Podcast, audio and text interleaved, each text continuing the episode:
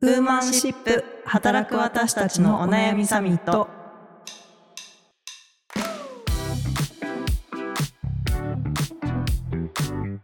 皆さんこんにちは。ニュースピックス 4E の中道香です。同じくニュースピックス 4E の佐藤由美です。はい。この番組はニュースピックス 4E がお届けする次世代を担う女性がリーダーとしての一歩を踏み出せるように女性に関する主要ニュースやリアルなお悩みについて語り合う番組です。今週もよろしくお願いします。お願いします。はい。早速47ニュースから。ジェンダー平等全国1位は2年連続でまさかの鳥取県庁秘密は元知事が30年前に始めた種まきにあったという記事をご紹介したいと思います。47都道府県の男女のジェンダー平等を可視化する都道府県版ジェンダーギャップ指数。行政分野では2年連続で鳥取県が1位となった。大都市ではなくなぜ鳥取なのか意外に思う人もいるかもしれないが実は鳥取県庁のジェンダー平等の取り組みは約30年もの歴史がある。その立役者は元知事の片山義弘さんだ。という内容です。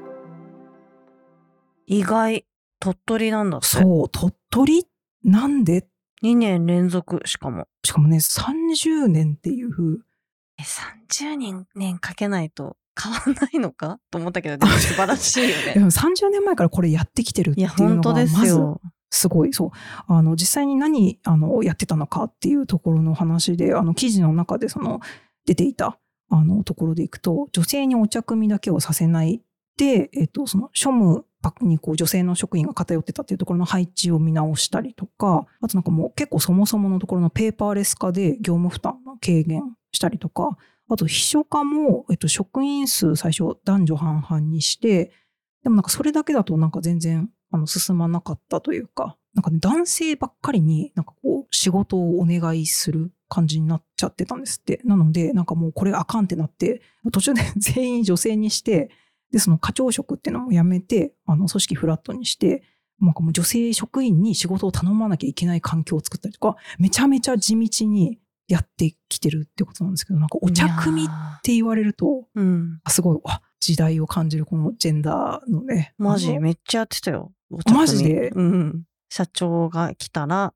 えーもうそろそろ暑い時期だからもうそろそろアイスコーヒーかなとか思ってアイスコーヒーにして持ってくとか。ああとまあなんか普通の会社に勤めてる時も誰かお客様がいらっしゃった時にあ、はい、はい。お湯飲みにお茶卓引いてちゃんとお出しするとか。茶卓ね。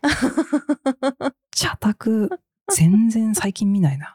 見ないねとかやってましたやってましたえ、ユミさんでもその、えっと、ごめんなさい。当時働いてた時は別にその、なんか一般職とか別にそういうのじゃなく、なんか私も最初に行った、そう、あの、会社の時に、なんかまあその来客の時にやっぱお茶出すみたいなのあったんですけど、なんかその、大体もうその、末席に座ってる派遣とか、一般職の女性社員が、お茶出してきますって言って、なんかスーって行くみたいな。私、そあの総合職で、そのなんか結構、あの、営業やってたので、うんあお願いしますっていう、こういう側の、うんだったんですけど、なんかすごい、まあ確かに言われてみれば、まあやって、文化としてはあったな、みたい普通にやってましたね。なんかまあ一般職とか総合職とかないもうちっちゃいもうエージェントだったんで、はいはいはい誰でも何でも仕事するって感じでしたけど、でも女性の私がその中でお茶組んでましたね。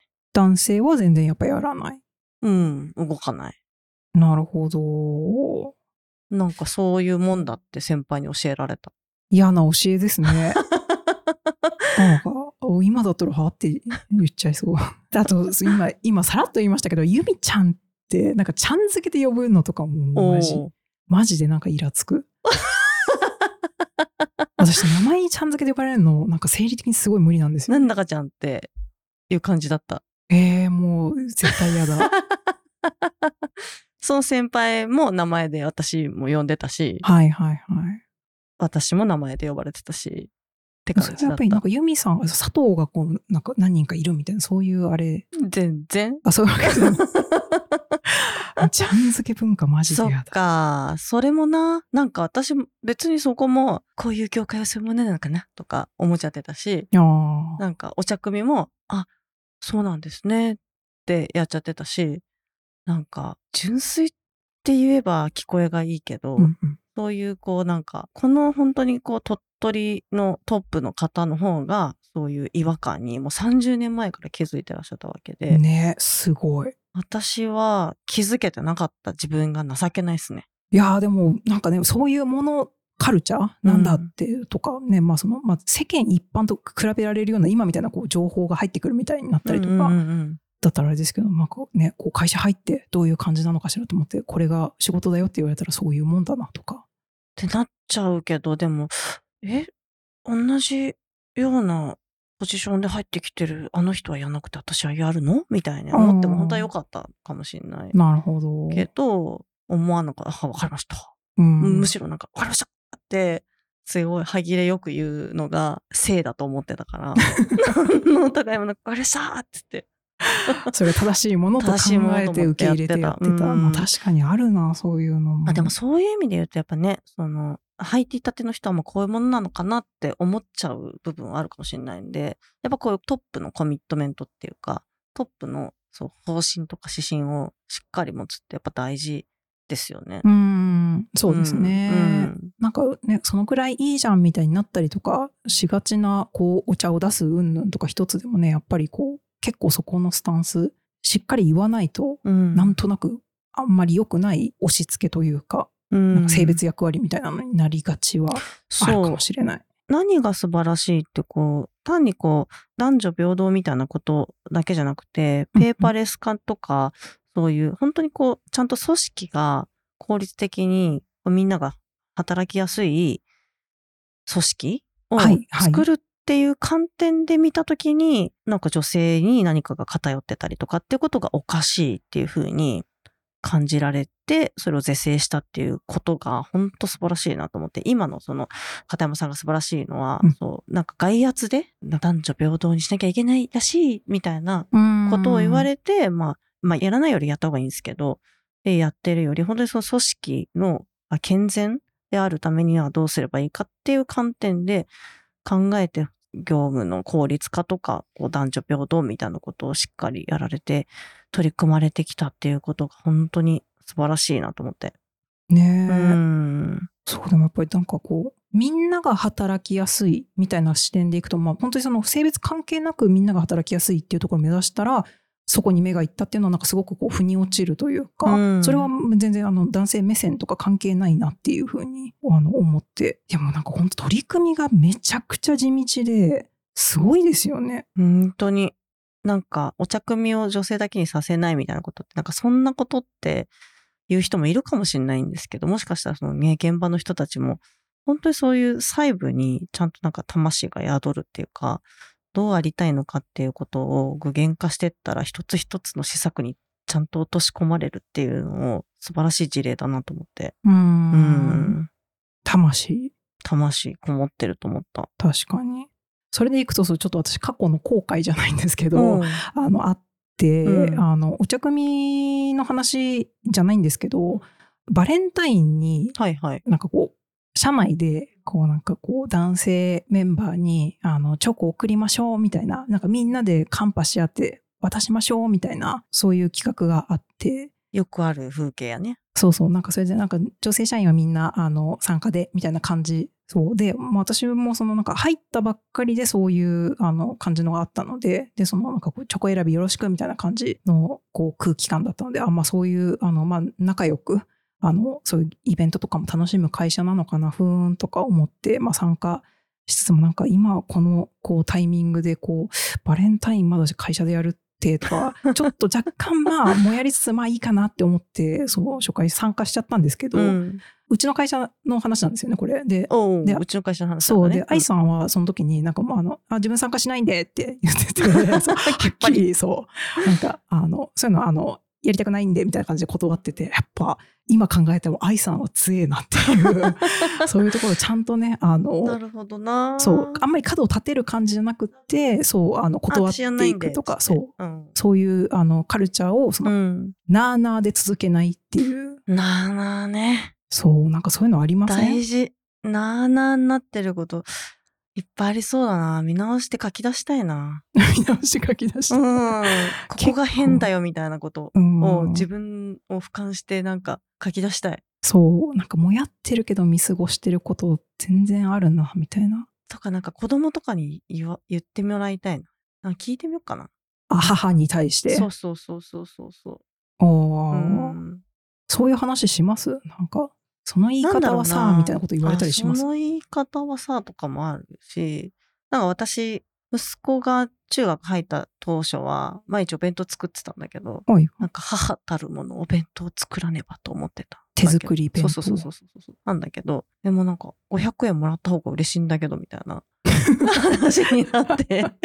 自分で食べたいもの選びたいんだけどそう。夫に、もうそんな大変なんだったら別に、広販代渡せばいいんじゃないの？購買とかあんしょ？って言われて、え、はい、あ、あ、あ愛情が、みたいな。あ、あ、あ、愛情が？って思ったんだけど。なるほど。そうそうそう。でも息子も、え、500円もらった方が嬉しいよ、ラッキーみたいな感じで、へえ。そこに別に愛情とか別に感じなくていいんだみたいな。なるほど。そうそうそうそうそう。あって、あんま他のお母さんが、いや、やっぱなんかさ、その、その時期、4月5月って、大体なんかね、その、Facebook では、お弁当投稿が増えるわけよ。ああ。え、お弁当と実際作ったやつとかも。あ、そうそうそうそうそうそう。こ4月から中学生になった息子のお弁当、バンみたいな。へえ、そういう、え、マウンティング的な話ですか？わかんない。毎日大変だけど、作り置きを詰めるだけだから、5分でダウンみたいな やべえ。投稿が増えるのよ。へえ。それでも私、料理全然できないので、できないできないっていうかやんないもんね超プレッシャーだと思います。まあわかんない。パートナーさんが作るかもしれないけど、はいはい。別に楽しければ作ればいいと思うし、私もなんか別に料理好きなんだけど、はい。ただなんか朝の時間を削ってすごいイライラしながら、なんか作ってたんだよね。うんあもうすあもうすごい眠いとか。うんで、なんか作り置きしてたはずのお惣菜とか勝手に夫が食べたりとかしてて、もうそれですごいイライライラ。ちょっと、きんぴら食べたの誰？とか言って、朝から。え、食べたよ？とか言われて、え？ー、お弁当だったんだけど。とかつって。で、そういうなんかバトルとか、私のイライラがすごいなんかマックスだった時期があって、朝から、もうとか言って。で、食べてこなかったら食べてこなかったがあって、なんかそのあバランス考えたのにとかつって、すごいイライラ。ラして、えー、だってさ、お腹いっぱいなんだんもん、みたいな、あった。いう、なんかやりとり、もうそそのお弁当一つですごいなんて私の不機嫌がずっと続いてるみたいな状態だったんだと思うんですよ旗から見ると、なるほど。うん、だったら毎日500円でみんなハッピーな方がいいんじゃないのっていう その男性陣からの提案があってあ別に手作り弁当じゃなくても愛情はかけれるのかみたいなっあていうなんかままさにこういう、まあ、効率とかどうするとかっていうあ。何、うんうん誰もが健全に組織が回るために、どう効率的に負担を減らすかみたいなことの観点で言うと、それが良かったんだけど、私はなんかそのお茶組みをこう何も疑問に思わずにやるがごとくお弁当作ってしまってたって部分があるので、うん多分なんか私何かの呪いにかかってる部分がすごい多い気がするから、さっきのバレンタインもあんまりピンとこないんだよね。あ別にやればいいじゃんって思っちゃう。ああ、はいはいはい。そうそうそうそう。バイアスにすごいかかってる部分がいっぱいあるなと思って、なんか書き出したい。そういうワークとかないかああ、作ってきます？ういうやってみるか。性別役割ああ、そう。発見。発ワークショップ？見ワークショップみたいなのやりたい。超ありそう、お茶組私見て。あーってなると思う、いっぱい。そうだったのかーってまだ全然やっぱありますよね。ある。そう。まあ、なんかよ、よくある、あの、私がすごいもやるのは、うん。まあたまにこう、あの、クライアントさんの訪問とかで、あの、こう、クライアントさんの方に行くときに、そのなんか受付にマジで女性しかいない問題。あ総合受付女性しかいないあ、あ問題。りますよね。立派なビルであればあるほど、そ女性受付ありますよね。う。なんでも逆に男性しか警備員いなくないですか？ああ、確かに。うん。最近ね、あの、なんか車掌さん ?JR とかは、なんかアナウンスたまに女性とか、なんかこう、あの、ホームで女性とかそう見るようになってだんだんなんかそういう性別と職業を結びついてる感じとかないですけどうん。職種とねの紐づきまだ全然ありそうそうですね。だから会社についてはちょっと、あれですね。別途また語りたいです。そうですね。なんかこうどういうふうにまあ私そうですね。今の環境にななんかこう至るまでのところとか多分うちの会社もね大きくなってくる中でなんかいろいろあったのかとかもちょっと聞いてみたいうん。かも、なんかやっぱりこの鳥取の話見てて思ったんですけどやっぱりこう一朝一夕にジェンダー平等なフラットな組織です。パーンってやっぱならないというかとかね。この取り組みやったらこうなります。パーンっていう感じじゃなくてこう地道にねコツコツいろんなところにこう目をつけて取り組んできたからこそやっぱりこの2年連続1位っていう、うん。あの確かなこう結果につながっているなと思いますしなんか最近ねあの、まあ、私たちあのニュースピックス 4E でもまあ取り組んでるその女性例えば管理職比率を数値目標置きますみたいなのとかこの間もありましたよねニュースで、うん、あの女性役員を2030年までに30%目標っていうまたそのねあの東証プライム企業に対してっていうのをこう岸田首相があの掲げた時もいやなんかその比率ばっかり掲げてもなんかそこに実力で選ばれてこう女性だからっていうふうに登用するのはみたいなこと言いますけどなんかいやその数値目標に向けていろいろ30年までにやってくんじゃろがいみたいないや、本気持ちにすごいなる。るじゃないですか。本当ですよ。なんでその比率目標にしましたってそこにコミットするために何もしない前提なのかが 本当によく分かんなくっていや、本当ですよね。そうだから多分各社多分ここに向けて取り組みとか、まあ、うちはねなんかこう今ちょっとどういう状況なのかとかちょっと私もあんまりね具体的な数値目標とか今の時点では確か掲げてないと思うのでちょっとどういう取り組みしていくとか方針がちょっと分かってないんですけどうん。なんかまあ、うちの媒体でも、あの、大人気のホリエモンこと、堀江貴文さんが、はいこんの間、なんかその女性役員比率を上げるっていう議論に対して、いや、そんな、それに合った人採用しないと企業価値につながんないみたいな反論が、まあなんかネット上で上がってる時にお、いやもうそんなのやってみないと誰が有能なんてわかんないんだと。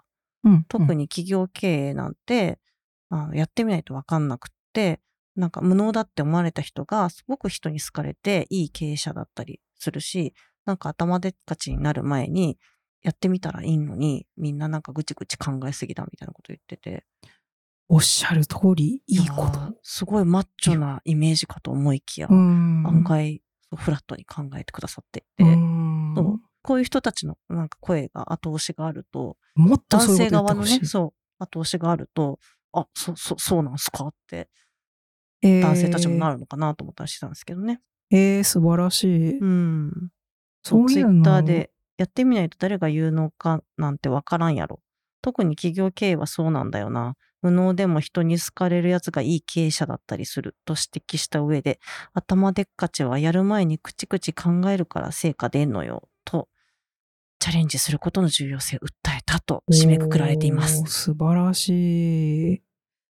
まあ、いきなり、まあなんかこう経営をね任せてなんかやいや失敗だったわっていうふうになんかこう社員として 受け止められるのかは果たしてちょっとあれかもしれないですけどでもなんか管理職とかだったら別に全然なんかやってみて向き不向き無理でしたとかなんか役員まあ役員もやっぱり意思決定のねこうちょっと裁量が大きくなるとまあなんか躊躇するところももちろんあるかもしれないですけど。まあ、そこのね、ステップに至るまでの中華管理職、役員みたいな形でね、こうチャンスをこういろんな人に与えていくっていうのは、やってみたらいいんじゃんというお声でした。うーんいい発信うん。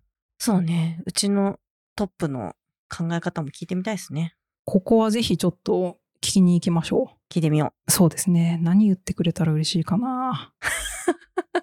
まあう。でもね、ことち考えよまあそうですね。まあでもうち、女性活躍みたいなところだとね、結構まあいろいろやっている方ってね、さっき由美さんも言ってましたけど、あると思うんですけど、やっぱりなんかじゃあ完全にフラットかと言われるとまだまだあれですし、なんかあの、結構ね、ボトムアップであの D&I の取り組みすごいね。活発じゃないですか。いろいろやっているなんか私もそのやり取りしてるちょっと Slack とか見てるんですけど、本当に別に経営陣がどうこうとかじゃなくて、本当にそこに志のあるメンバーが集まって、うん特にその今ね、DIB だっけな。なんだっけ。もうそうこの間なんか E が入ったなんだなんだエクイティだって言ってたのに今度 B 追加されましたよ。本当だ。そうでもその DIB みたいなところも今そのうちのメンバーがいろいろあの考えてこういう取り組みやったらいいんじゃないかとかそうすごいあのやってて活発なんですけどそう女性に関してねでもなんかこう、まあ、いろんなそのなんだろうダイバーシティ多様性マジョリティのじゃあための活動ってあると思うんですけどやっぱりこうなんで女性ばっかりみたいなのたまに言われたりとか、うんなんかもっとあのやるべきことあるんじゃないのみたいな話とかうもんなんかたまに言われたりするんですけどなんか私はそのマイノリティで、まあ、一番そのパイが大きいのが女性。だと思っているので、まあなんかそこが平等にならずして、なんかもっとちっちゃいマイノリティのことを考えるとか、なんかちゃんちゃらおかしいわって思っちゃったり間違いない。そうするんですけど、そうでもうち結構ね、いろんなところをこう着手して取り組んでるんで、うん。まあ、トップ、今どういうふうに見てんのか、ちょっと聞。いてみたい。聞いてみたいと思います。ちょとかって言いつつ、なんと実はお、弊社社長の稲垣さん、うん。由美さんからお声かけいただいたんですよね。ぜひ出ていただけたらって言ったら、僕ができるならぜひっていう軽い返事が。稲垣さんのキャラそれで合ってましたね。違うか。新しいキャラ。もともとね、あの、エンジニア出身のトップで、うん。あのテクノロジー推進にすごく、あ今ね、創業メンバー。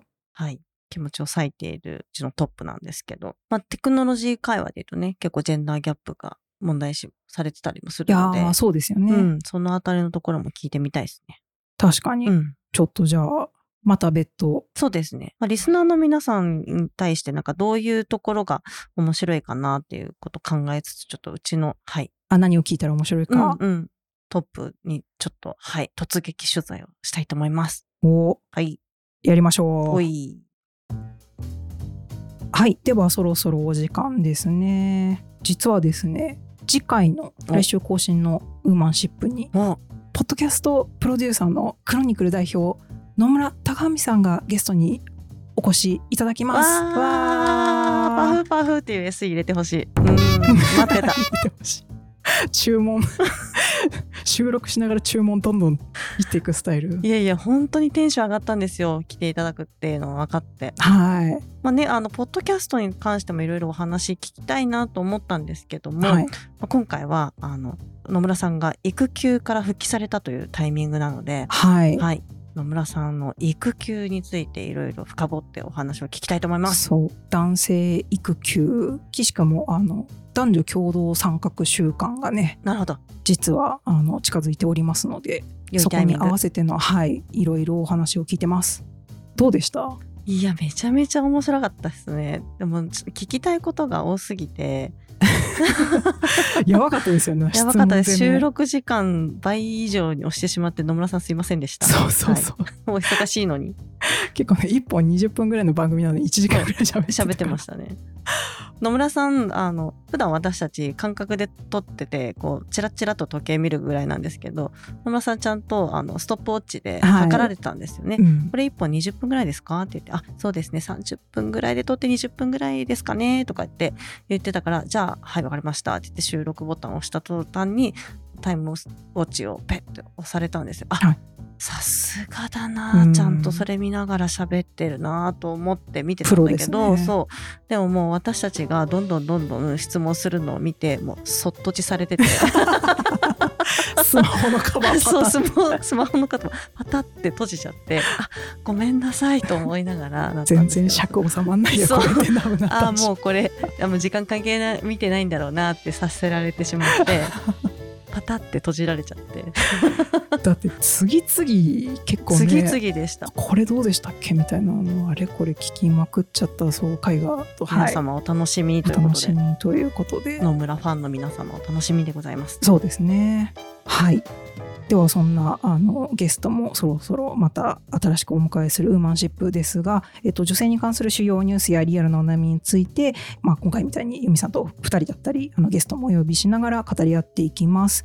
えーお便りも大々大募集中です。えっと概要にフォーム載せておくのでぜひあのこういう人の話聞きたいとかこれどう思いますかとかこういうのキャリアでもやってますみたいなこととかあの気軽に送っていただいたりあのツイッターでも、えーハッシュタグウーマンシップで感想などいただけるとあの大変ありがたいです。いつもエゴさしております。えーそれから、えー、と追加追加のお願いですけどレビューもぜひお願いします。Spotify は5段階評価。Apple Podcast は星5段階評価とあとメッセージもテキストで送っていただけるので、えー、とぜひ皆さんがどんな風にこの番組聞いていただいているかなど書いていただけると大変嬉しいです。はい。それではまた来週ありがとうございましたありがとうございました。